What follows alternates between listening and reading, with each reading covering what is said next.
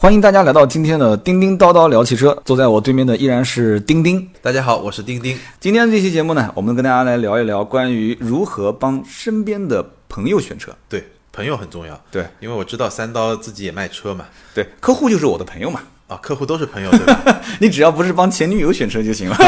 那你老婆肯定不同意是吧？其实我目前来讲的话，其实帮身边的朋友选车是我们，我不知道你是困扰还是不是困扰。呃，小困扰吧，基本上还能应付。对，那我肯定不是困扰嘛，对找我的人越多越好，但是， 但多多是益善，对，但是话讲回来，帮朋友选车，就像我一样的，我会遇到一个什么问题点呢？就是说，他如果来让我帮他去选车，我本身我的身份也是一个车行老板，对。那你 我你说我怎么说？但我好好在你什么车都卖，对吧我什么时候都卖综合店，但是我还是他，就像老百姓会有一种心态啊，你是不是越推荐我这个车，那说明这个车你越赚钱。我会这么讲，我说你这样子吧，二选一，嗯啊、你最终两个车型当中选一个，我给你一点指导意见。嗯，但是，一般这个时候可能更多的是用心理学啊上面去分析你到底更喜欢哪个车。其实你还是想把那个利润最高的卖给不他，不不对吧不不不不，这个钱放一边不 重要。但是如果真的遇到两个车利润差价非常非常大的时候，还是会选那个利润高的，对吧？这个要看我们的“朋友”这两个字的感情有多深了。明白了， 哎呀，这个节目没办法往下做了。嗯是，其实是这样子的啊，我们两个人呢，这个从事的行业的背景是不一样的，对吧？你是嗯提头，大家都听到了，你是动笔杆子的，我是耍嘴皮子的。就说白了，我在一线见过很多。啊，老百姓买车基本上买完就后悔的，我到现在干了这十来年，很少极少数，说明你的推荐还是很靠谱的嘛。不不不，有的也不是靠我推荐，我们也曾经遇到过，车子买回来之后，老公说我不是要买个自动挡的，你为什么买个手动挡回来？嗯就是她女孩不知道，女孩认为说车不就是都一样的吗？哦，你有没有？你能不能想象手动挡、自动挡他都没问过，他就问这车有什么配置，有没有有没有导航仪呀、那有没有他倒怎车么影像开啊回去的呢？喊那个叫喊什么那个代销驾师啊销售顾傅是吧问，哎，销售顾问帮她开回去嘛。她老公啊出差常年不在家，哦，老公后来回来一看是一辆手动挡的车，那女孩说这车还要分手动挡跟自动挡，就是她她老公没问她谁帮她开回来的嘛？销售嘛，我不讲过了嘛，销售把她开回来了，开回来之后等她老公回来嘛，她有驾照但不会开，这是真事，这是真真正真正发生的，所以就是说推荐车型，你所以我就见到过很多这种切身的案例，包括你比方说有些人买回去一辆车，可能没跟自己的媳妇儿，没跟自己的这个前女友商量啊， 买回去之后大吵一架啊，你怎么买这个车啊？你一点都不在乎我，你你能想到吗？就是买个车回去，女人说你不在乎我就，出事儿了是吧？对，然后就吵啊闹，现在然不是后买车，女人发言权很大嘛？但有些有些男的比较可能零花钱比较多，对嗯吧？ 他就买了一辆回去，说给你当个这个礼物啊，对吧？情人节礼物啊，或者是买回去之后呢，反正家里面觉得车的事情，女人就不要多插手了。嗯，哪知道就大吵一架，想嗯要下午买下午就卖，就类似我刚刚讲的这两个极端案例，极端的案例，嗯很我少嗯做了这么多年，很少，大多数人买完是不会后悔的。啊是，这毕竟是个大件，很多都是家里面开一次会议、两次会议之后，然后呢又是精挑细选，买车的周期都很长。对，所以我其实身边很多人向我咨询，比如说买一个车什么车啊什么的，我的第一反应就是我先问他你看上了什么车。对，我觉得百分之七十以上，他其实只是想在你那儿得到一个肯定的回答，说这车不错，嗯，你眼光真好，嗯，特别开心，然后后就去买了。有你这个十多年的汽车编辑做背书，做背书哇，对连那个这个钉钉都说好，那肯定没问题了，对吧？找到我的人基本也一样。其实我也平心跟你讲啊，我身边的朋友基本上找我买车的有一部分，但也有一部分是只找我咨询，不会找我买车。 就是我跟你讲，我呢这个人也是性格还不错啊，就是自己夸自己一下。就很多人也知道我没脾气，就基本上他找我咨询，然后咨询个三五年，结果一辆车也没在我手上买，那我得反思一下原因啊。但是这个一般都是一些在社会上确实门路很，就我们话讲，就后台很硬的。门路很广，很自己广能找到很好的资源渠道嗯和价。格，对，确实，人人家一个电话过去，那边可能从集团总经理到董事长到底下的总经理，全部都是开绿灯给他去提货，那这你没办法，是不是？是，就这一类人。除此以外，基本上我拿下的客户基本都是，呃，一般都到最后的环节会问我一下这个问题。以前我相信你也是最怕遇到这样的问题点，就比方说我不懂车，我我认识你钉钉，我知道你是一个挑了十多年的笔杆子啊，我说哎钉钉啊，我想花个二十万左右，你有什么车给我推荐推荐？就啥都没有，对就自己啥想法都没有，是然后直接给你个价格，对吧？对对，你是不是也会遇到这样的情况？会，就这种情况呢，一般来说就嗯，你会稍微烦一点，但是也还好，嗯基本上你就我觉得我我可能第一个问题先问这个你大概要一个轿车还是一个 SUV？你等于已经开始帮他做需求分析了。对，我就没办啊法嘛，他自己没需求分析嘛。然后第二个问题基本上就是日本车考虑嘛，嗯，对，然后然后再往下走，嗯，那我说，我估计你也差不多吧。嗯，差不多，但是 我现在基本上连这个问题我都不想问了，因为如果说，哎呀，我准备花个二十万换个车，基本上这种人啊，我认为啊，大多数从他开口说这句话到最后提货，可能至少三个月到半年。哦，所以在这个周期里面，我一般就会说这么一句话，我就说你这样吧，你就没事儿带你媳妇儿、小朋友周末到 4S 店转转，对吧？喝喝眼咖见为啡。实，对吧？你现在就不要问我们这样的一些从业人员哪个车有推荐嗯啊、包括你刚刚其实做需求分析，你也把它框在一个圈子里面了。是，你把它框在了轿车还是 SUV，然后你下面一个问题肯定是要问你要三厢还是两厢，如果是轿车， 然后再下面一个问题你是商用还是家用。其实很多人他刚开始买车的时候，他根本就没有想那么多，嗯他完全就是 就随便看、随意看， 是就是就按我讲的，就是就像挑女朋友一样的，或者女的像挑男朋友一样的，先找眼缘嘛。先看顺眼了再说。对对对，找眼缘。这车子毕竟以后长期要陪伴着你，对吧？是经常每天你一下楼，你看到一个不顺眼的车，对不对？那就很很不舒服的一种感觉。是，嗯，所以我一般情况下就刚才是一种情况，就是他希望得到你肯定的这么一种情况。对，然后第二件事情呢，就是第二种情况就是我刚才说的，就什么都没有，你需要帮他稍微。梳理一下这个思路，当然这个三刀你说的也是一个好办法，就你先去看吧。对，然后第三种情况呢，我会做一些预期的管理。嗯，就因为我们现在就啊，已经开始管理上了、啊。干干干干这一行那么久了呢，其实你会看到现在很多汽车厂家的广告啊，嗯，其实当然从厂家的立场来说也没问题，他肯定会告诉你，呃，我这个 SUV 越野性也不错，城市也特别好，舒适性也什么好，什么什么嗯什么都好反正什么都好。对，所以在这种情况下呢，我觉得我也碰到一些朋友，就他比如说买了车以后，确实你说特别难受的这个不多，但是也会有一些，哎，有时候突然会觉得觉得有点抱怨，因为你不知道你你应该也能观察到这种现象，其实有些品牌它的回头客是很少的，对，有些品牌它的回头客就很多，我曾经也讲过，就是买了一次，对将来基本就不会对，再买了。那这个就说明有些客户啊，他在买回去的时候他是有点想法的。嗯，那有时候我会给朋友做一些预期的管理，什么概念呢？就嗯是说，哎，这车不错，但是呢，我可能会稍微提醒你一下，就是说，哎，这个车可能在这两个方面有点，就你你你他不擅长你你你你得知道一嗯下，就是说，是他的比短板。对，比如说你宝马老老三系，老三嗯系可能会烧机油，包括奥迪现在有些车也也是特别烧机油，对吧？那比如说这个呃老的 C class，对吧？嗯这个后排就特别小。对，那像现在加长了，可能就没有这个问题。就我觉得，就我会做一些比较善意的提醒，嗯但是在这个过程中，我会告诉你，没有一辆车是全能的。就你，我只是一个，就有些问题你是不是 care？就像两个两个人谈恋爱，嗯你结婚之前，我先告诉你这个人，就他自己先告诉你，哎我我我脾气特别不好，嗯你你你能忍吗？对吧？你能忍了，那这种前提下，我觉得可能这个对脾气好不好，你告诉我没有 用的，你得跟我处一段时间。那我要再讲一个的话，那就更那个了。人家不讲古时候西施是有那个狐臭是吧？呃呃，是还听有说那个对啥有有的。这说法，那你我我不跟你睡一觉，我怎么知道你有狐臭呢？对不对？你说一明狐臭还不够重嘛？ 对我离你不应该说，说明我离你不够近。啊，对，我离你都是在两两尺之外、 三三米之外，你说我们俩能你闻也闻不到嘛，对吧？是。得得靠近了，得脱掉一点这个，对吧？包裹之物，你才能知道你是不是有。所以这个东西也是一样的，啊是车子你一定要坐进去，你得摸摸它，开开它，对不对？没错，对你那实在不行呢，我还讲准备说是货车，你 这一般正常，我讲货不是那个开货的货车，你应该知道，就是嗯我知道 SUV 车型出去去货一下嘛，对吧？对，那试驾车一般都不会给你这么开，是但是起码你平时如果经常是上下班开，那你就去开一个正常的试驾路线，一般会给你选，一般正正正常都两条。很多人去 4S 店试车，这个试驾路线呢，一般都会销售员也是无精打采的，心想怎么这么烦，还要试驾，对吧？嗯很多都是这样。但是很多的 4S 店现在是要求一定得试，不试驾是要扣钱，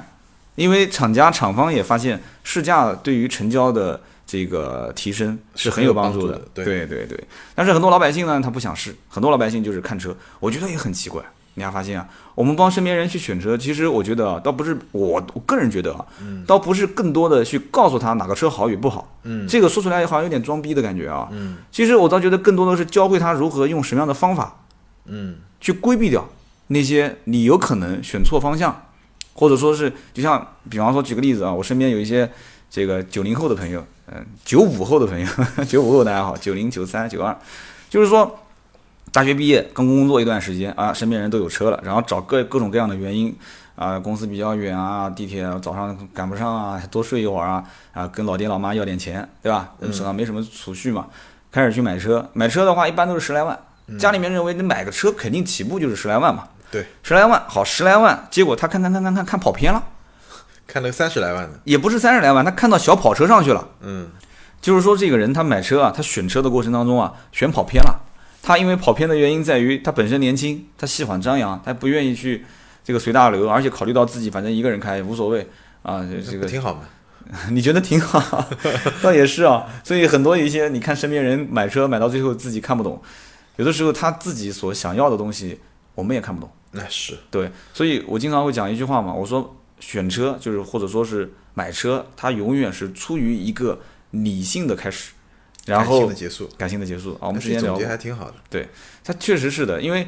你一开始你我们换车是最明显能感觉到这句话，就是我换车一定是要不就是车嫌小了，是，要不就是可能出了一次小事故啊或者怎么样，我心里面开起来总是觉得不舒服，对不对？要不就是可能挣到点小钱了，啊、社会地位升了，啊，各种各样的原因，觉得这个车配不上自己了啊，嗯，啊，那就是就各种各样的，出于这是理性的开始，最后你刷卡那一刻感性的结束。对，所以从这个角度来说啊，我觉得就对我来说，我一般会如果真的是好朋友啊，嗯我一般来说我会扮演一个就是一个理性的。呃，提醒者的这么一个角色，我肯定不想去改变他的决定，这人家在心里面骂的你一个，就对吧？嗯怎么那么装是吧？，对，肯定不是什么好话。那我就是呃在就是基于朋友这个立场，我就善意的稍微做一些提醒。但嗯是我这个提醒呢，其实我也不是想说去黑某个款车或者嗯黑某个厂家，我只是就告诉你，你心里面得有一个合理的预期，就这个车没有一个车是万万能的。你比如说，你一个车越野性特别好，那它城市里面一定不舒服。嗯，就像三刀说的，你一个小跑车，那它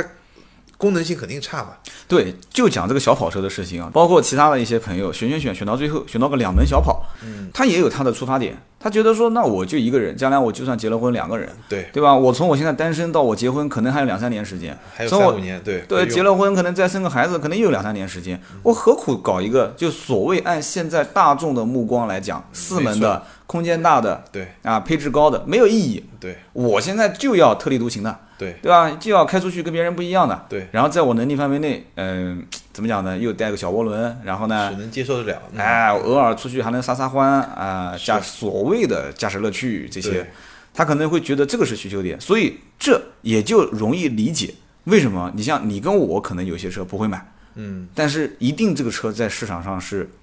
有很多人非常非常喜欢的。我曾经讲过一期名爵 MG 六嗯那个车，嗯，我以前那个结婚的时候的伴郎，他跟我讲过一句话，我到现在印象都很深。他说：“你知道为什么我买 MG 吗嗯，？”我说：“我不知道啊。”好他看，说：“他说我对轿跑有情节。”他私底下跟我他讲，就觉得那是轿跑，对他觉得那是轿跑，因为他觉得他觉得长得像轿跑，长得像轿跑，因为他也是那个对对吧溜背式的造型嘛。对他觉得说，我就这么多钱，我要买个轿跑。我现在往上看我买不起，对吧？我往下看我又看不上，对吧？对，这就是市场越来越细分，它必然能够带来的一个也算是好处吧，大对啊家多有点选择嘛，对啊，你跟他讲，你说爱信的变速箱不好，配比不行，然后这车动力一般，然后这车怎么样怎不么样重，要，不重要，不重要，都不重要。对，就这个梦，你帮我圆了就 OK 了。没错，有的时候就是这么个简单。你像我，包括那个时候我在奥迪上班啊，以前我就跟人家讲，我说你跟我还价还半天，说哎呀这车啊这太贵了啊怎么样？我也知道他报的价格是虚的，是就满南京城找你找不到这个价格，因为我太了解了，各家店的底价我都清清楚楚的，对吧？他就跟我那边又是连骗带诈的，就告诉我说别人家给的价格多低多低。然后有的时候我实在忍不住了，我就这么说，我说你觉得你是在买奥迪吗？他想用一个大众的钱买个奥迪是吧？呃，也不至于，当然也差不多了啊， 差不多这意思，它就是差那么一点点。你想开个大奔驰过来，然后跟你还一千块钱、两千块钱，当然了，这个不一样，对吧？我跟很多老板谈论过这个问题，晚上吃饭开瓶酒可能都不止两千，对但是这个价值不一样。心态在那儿，对心情不一样，我不能别的老板买这个车三十八万，我买这个车三十九万，那我心态是不一样的。所以呢，当时我就跟这个客户是这么讲的，我说：“你以为你是在买奥迪吗？”我说：“你其实买的是儿时的一个梦想。”哇，这个话说出来，我自己鸡皮疙瘩都开始掉一地了。哈，因为然后嗯他就买单了，然后他不，他就在那边笑嘛，因为确实也是很多人其实对大众啊、奥迪这些情节都是在小的时嗯候，对吧？就父母那一辈，包括当地的一些可能政府领导啊、要员啊，那种什么所以高官他们都开的这些车，嗯所以我们在给朋友就推荐车也好，帮着他们去选车也好，其实，呃，我我心里也很明白，就是你的意见，其实你说重要吧，也没那么重要，就只是让大家要么就心里面得到一个确认，要嗯对么就觉得，哎，稍微稍微稍微做点提醒，让他能够更好的去。去了解这些东西嘛，比如说，就像你说的轿跑车嗯啊，可能他买个四门的轿跑车，或者有时候两门的轿跑车，嗯那你就告诉他后排空间肯定很小嘛，但呃是他、有些人他就知道了这个事儿，他就能接受，那就 OK 了。对，好，我们这样子，我们把这个话题呢，一步一步的把它给延展开来。其实刚刚我们讲的，一直按我说啊，就它是在选车的初段，对，要你包括分分析 SUV 还是轿车，三厢还是两厢，然后预算大概多少钱，这都是初段。真正等到他快要买车的时候，你又会遇到他会问你的一些问题了。但是他有的时候他不会问你啊，他可能他会这么讲，问销售，他会说。啊、是这样子的，哎呀，我车子已经看好了，我要买一辆速腾，但是呢，这个经销商那边白颜色总是没有货，哎呀，我就是要买个白色，哎，你看颜色，这个跟性能没有关系，嗯对对不对？这个跟这个跟可能男女开都没有关系，但是他就是喜欢白的，对，那你说你怎么去跟他去聊这个话题？他说：“你看这个白色，哎，颜色这方面，一般颜色好像很少问人我家觉有得这建个议。就没法聊了。对， 你要么就等嘛，要么你愿意等就等车嘛。他又不愿意等，又要现货对那，对啊然后还要那便宜，是 吧？是啊， 很多人就这个是就这种心态。对，这个就不聊了，没法聊了。所以我就问你一个问题啊，我就想，我就我就也想听听看你的意见。嗯，你说为什么现在大多数的人买车？你看，满大街基本上家用轿车啊，就是不是那种我们所谓的纯商用的嗯啊，基本都是白色偏多或者是浅色偏多。呃，是，我也看到过一些报报告啊，好像在中国最受欢迎的是银色和灰色系。嗯然后白色呢也是比较受欢迎的，黑色可能要稍微后面一点，也是就黑色，百但搭是它色可能用的是一些商务场合，像 A 六啊、A 八啊这种会多一点。那我其实有一段时间我也挺喜欢白色的，白色可能有几个好处吧。第一个呢，它嗯、呃耐脏，对，就白色包括银色、灰色，它确实耐脏。黑色你要有点灰呢，它就会显得很灰。嗯。第二个呢，反正我身边有这样的朋友啊，他会觉得我买了黑色，老是被别人借来当婚车， 哦，那对啊那这个车级别还挺高的啊。对，就就觉得哎，我就不想买个黑的。嗯，那然后再有一些可能就是审美上的原因。嗯，包括比如说你说像中东啊这种地方，就特别喜欢买那种豪车，特别喜欢买白车。嗯，你你中东很难阿拉想象伯人不是喜欢对开跟日产吗？跟中国人不一看样，就比如说有些阿拉伯人他买个劳斯莱斯，买个宾利，他就喜欢买白车，嗯，包括买个大奔，嗯就中国人其实很难想象，中国人买到这个级别的车，要么就黑的，嗯，要么就是稍微有点，反正总是深色调为主吧，显得比较高贵，阿拉伯人在我印象中穿的就是 白的，天天都穿的白的衣服，土豪是吧？ 都是土豪。然后其实我跟你这么讲啊，我在一线见到的这些情况是这样子的，所以我也想把你引到这个话题上来嗯啊，就是说白色车子显大，对，你能理解吧？嗯，能理解，现在目前来讲，已经有很大一个风气是这样子的，就是什么样一个风气呢？SUV 开始越来越小化，嗯，但是 SUV 又越来越小化，你再给它做个深色的、黑色的，就更小了。那就显得更小了。哦中国有道理嗯人中国人买车基本上要大气嘛，对吧？然后小型的一些车辆啊、其实也还算好了。你比方说像 A 四、嗯它也是白色卖的是最好的，宝马三系白色卖的是最好的，是奔驰新 C 白色也是卖的最好的。然后呢，包括小型的 SUV，比方说 Q 三也是白色卖的最好的。那现在基本上也看不到了，以前 Q 五也是白色卖的最好的，嗯，对不对？然后再往后去延伸太多了，包括日系车、韩系车，基本上都是，就是所以车型开始细分，然后里面 SUV 车型又是最热销的，热销的 SUV 车型当中就开始变来小型化小型化，嗯白色、哎，这个浅观色点很系，有意思，呃这是对一个对。然后另外一个呢，我再给你讲一个我们所看到的情况是，就是说内饰，我讲的还有包括内饰啊，嗯内饰现在也是，你看啊，白一般都是配什么？配黑，对，白外黑内啊，就深浅肯定是搭搭着来，搭着来，对，对，然后红外一般也是配黑内黑，内红对黑一般配合都是比较不错的啊。那么如果是银色，如果是黑色，嗯如果是灰色，哎，那这个内饰就一般三种色调嘛，对就是米、灰、黑，对对吧？基本三种色如果调黑色的话，一般就会浅色调的对内饰嘛，对吧？多一些，然后银色就可能两就边无都所可以谓找了两边可以靠对，银色比较百搭。对，所以说，像我们聊到的颜色的方面，其实也蛮重要嗯的。就是说我可以这么负责任的讲，当所有的人对配置、对车型、对什么三厢、两厢、SUV 全部都已经明了的时候，嗯他开始最终把车辆已经定到二选一，甚至就一种车型的时候，嗯，颜色经常会是选择放弃或者不放弃一个车的原因。所以我觉得中国人就在这方面，我其实觉得我们的消费理念还是不是特别成 熟，就是我们有一个，我们有一个，我没有说颜色不重要，我觉得颜色很重要，我自己选车我肯定颜色也很重要，啊对，但我只是觉得我们的这个现车文化就嗯是现货文化，现货文化就是，嗯，我相信未未来不愿不愿意等，慢慢的往下发展的时候，可能大家对这方面可能会容忍度会越来越高。这就是我们马上下面会聊的一个话题，就是马上后面我们会看到，在国内会大面积的出现以租代售的方式，是对吧？租赁的形式，那基本上车子大部分都是现货。但是你要如果想要定制一款车，又要做以租代售的话，那你可能等到下一批这个货源啊，或也不者一定说有是吧？对， 也不一定有啊。就是说，他也要看到这个整个的计算方式能不能盈利嘛。因为商家做这个生意，他不是活雷锋，他肯定是对要靠一批又一批对集中的采购，做以租代售的形式、融资租赁的形式，把成本降低嘛。这个我们回头有一期节目会专门聊，也希望大家能去关注，对吧？回来说呢，就我觉得从颜色这个角嗯度，包括定制化这个角度，其实，嗯、国内其实一些主机厂啊，它也开始在做，但是呢，一直没有像国外、像嗯欧美一些成熟国家做的那么。那么成熟，嗯，我我看到过一个报道，就是像像福特啊，有一些厂家，它其实在国外已经可以做到我我我定制一个什么颜色，然后它帮你做一个什么颜色的有啊，颜颜色的那嗯种。现在我跟你讲，很多包括我吹个牛逼啊，但是你就当做我是吹牛逼啊。包括你像这个迈凯伦的 P One，啊，那是啊，对吧？迈凯伦的 P One，我哥们儿，哎我讲哥们儿，他们肯你们肯定听众要笑了。他定制的那个颜色不就是吗？你可以拿色板给他，那当然，直接寄给那他。你那你是千万级的车啊，包括 对，那也有 R 八也可 以嘛。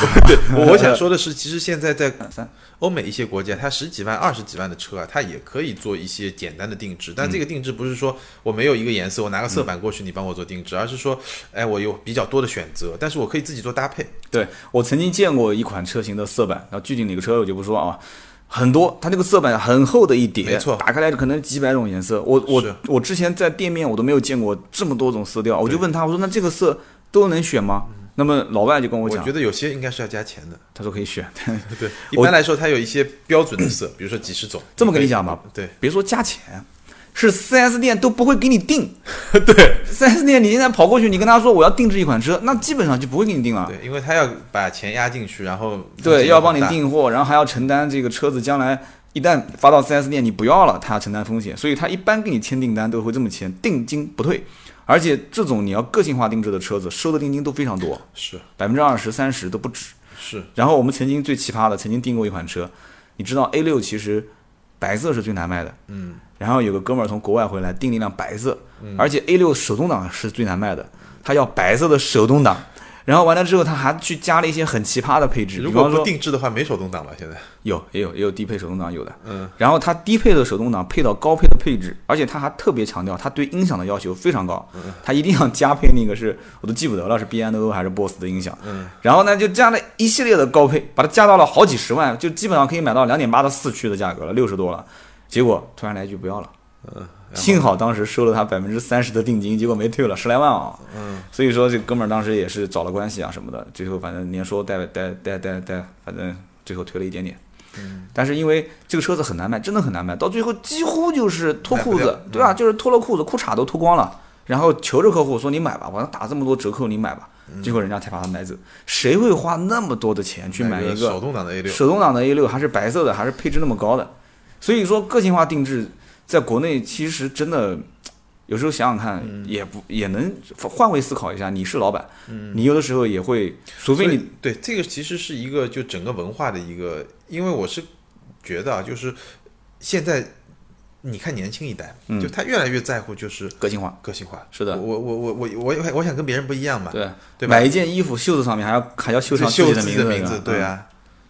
所以个性化呢有很多种方式。主机厂现在你别说是就是这个车辆的颜色搭配，或者是配置的升级，是就是所谓的个性化。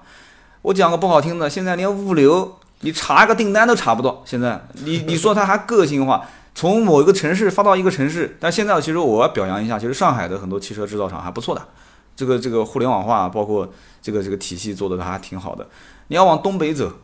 那这个那个哪个厂家我就不说了，东北最有名的那几个厂家，那那那物流是很操蛋的啊。基本上我们要查询一辆车从厂家发货到我们这个城市能发多久，那基本上要打多少个电话？我们曾经一天打了几十个电话，才能问到这个大货车司机在什么位置。你想，现在物流都已经发达到什么程度了，对不对？所以都是很操蛋的一件事情。那么以后一定会，如果你自己不改变，第三方的公司一定会把你给革命掉。所以这些东西都变化之后，你想，其实个性化最多的就是一个什么？就是从厂家定制到最后出厂到客户手里面的时间点。你想，连物流都已经烂到这样的一个程度，你说更不要讲厂家的效率低到什么程度了，是是啊不是？不，这个市场还是太好了。我一直觉得就是说，嗯，虽然今年可能啊一五年吧，嗯，这个一五年可能嗯。车市不像以前那么火爆，但整整体来说，在中国整个汽车行业利润率啊，包括它的整个销量啊，各方面都还是不错的。我有一个看法啊，我们既然聊到帮朋友选车，我觉得也可以聊一聊选车、买车都是跟经销商有关的嘛。我有个看法是这样子的，就是说以后的消费者，包括我们啊，嗯，更多的车子它都是标准化的。是，我对车的了解，随着互联网的大爆发，现在汽车创业各种各样的平台、软件，对吧？对，我我们可能下一代人只要一出生，他想了解一辆车，直接掏出个手机，不管是安卓还是苹果，随便下几个软件，他可能很快就成了一个小专家了。是，这么理解吧？他就是不是专家，他想知道什么？你告诉我，他想知道二手车价格，上估价平台；他想知道新车价格，上新车的又类似像国外的 KBB 啊，嗯对吧？类似像那个，还有包括这个这个这个叫埃德蒙德，对吧？包括还有很多一些像 QCar 这些对类似在国国国内内很都多会对嗯有很多的类似的网站。那 OK 啊，都知道了，你你告诉我，你还有我有什么不知道的？这个时候，他所需要你商家提供的是什么？就是服务。对，服务非常关键。这个服务不仅仅是经销商提供的，包括厂家提供的，就类似于刚刚我们今天聊的没错，个性化的服务，哦对，包括你这个物流体系。我在家里面可以查到我订单的一个状态，从厂家啊、已经开始整装了，开始那这个其实可以不用查啊，出厂了，物流了，到店了，准备了，出库了，这个东西我可以知道吗？是，现在都没有。好，OK，再往后走，再往后走，其实经销商应该是我去买一辆车，我知道这家经销商的服务是很牛逼的，对不对？就像美国最大的，比方说 AutoNation，好，它是在某个地方是老大，那我就选这个经销商。包括包括潘世奇排老二啊，我选潘世奇经销商，它有特色，它哪些品牌是主要做代理的？现在你看，任何一个人去买车，买完，你买什么车啊？我买辆大众，在哪边买的啊？我在那个城北的那家店，他不会知道那个经销商的名字，啊经销商也仅仅只提供最基础、最基础、最基础，就是我讲个我不能说脏话啊，就是就没有服务。基本上如果说不给你服务，那你连牌都上不了。就是他到了最基本的这个地步，所以你根本不用跟他奢望说提供什么更多的服务。所以以后一定是我们是愿意在服务上面给钱。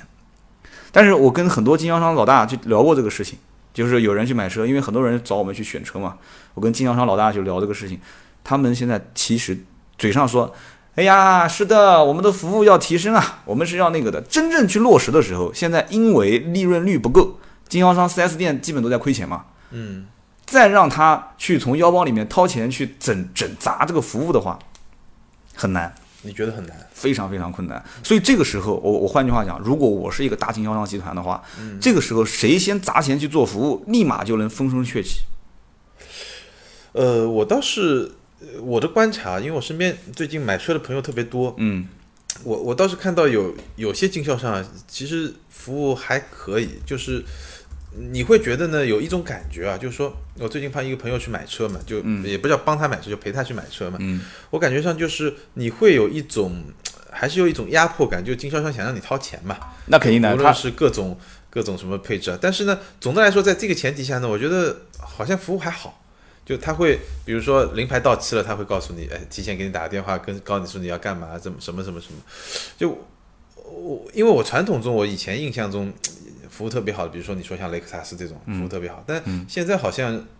整体上好像可可能我们这个也不在同一个城市啊，嗯，就是整体上好像我觉得你说雷克萨斯这个有有有提升，我我我我我这次说的不这是雷特克萨斯例啊！我跟你讲，雷克萨斯的服务现在，你要说到这个，那我就更有发言权了。雷克萨斯的服务现在比五年前差的已经不像不像个样了。对是吧？五年前的雷克萨斯的服务，我可以这么讲，别的城市我不知道，我就说南京啊，嗯，几乎就是柜式服务。客户进店，你说销售顾问如果不陪客户三十分钟以上，三十分钟以上，哪怕你是上个厕所，这个销售顾问是要扣钱的。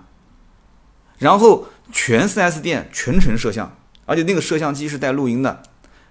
然后客户跟销售之间是不可以上同一个洗手间，然后你是一个服务他的对象，而且所有的录音笔都是要带在身上，然后去听每一天每一个客户的流程啊什么的。你想想看，如果奔驰、宝马、奥迪推这套流程的话，那疯掉了，那每根本根本跟不上是吧？他每天就跟菜市场一样的，你只有 我不讲，我经常开玩笑讲，我说雷克萨斯就是因为一天就只能进十来个客户嘛，所以他可以去盘嘛，反复去盘嘛。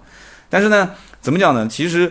呃，讲到帮身边人选车啊，嗯其实选车也是一个选服务的过程。我这里面还有一些其他的观点，我说实话，今天可能我们聊的时间也比较长了，包括我觉得选车不重要。重要的是选什么？就是当你真正真正最终选定好了某一款车型的时候，对吧？你可能看中的是价格，你知道我看中的是什么？嗯我给大家提一个醒：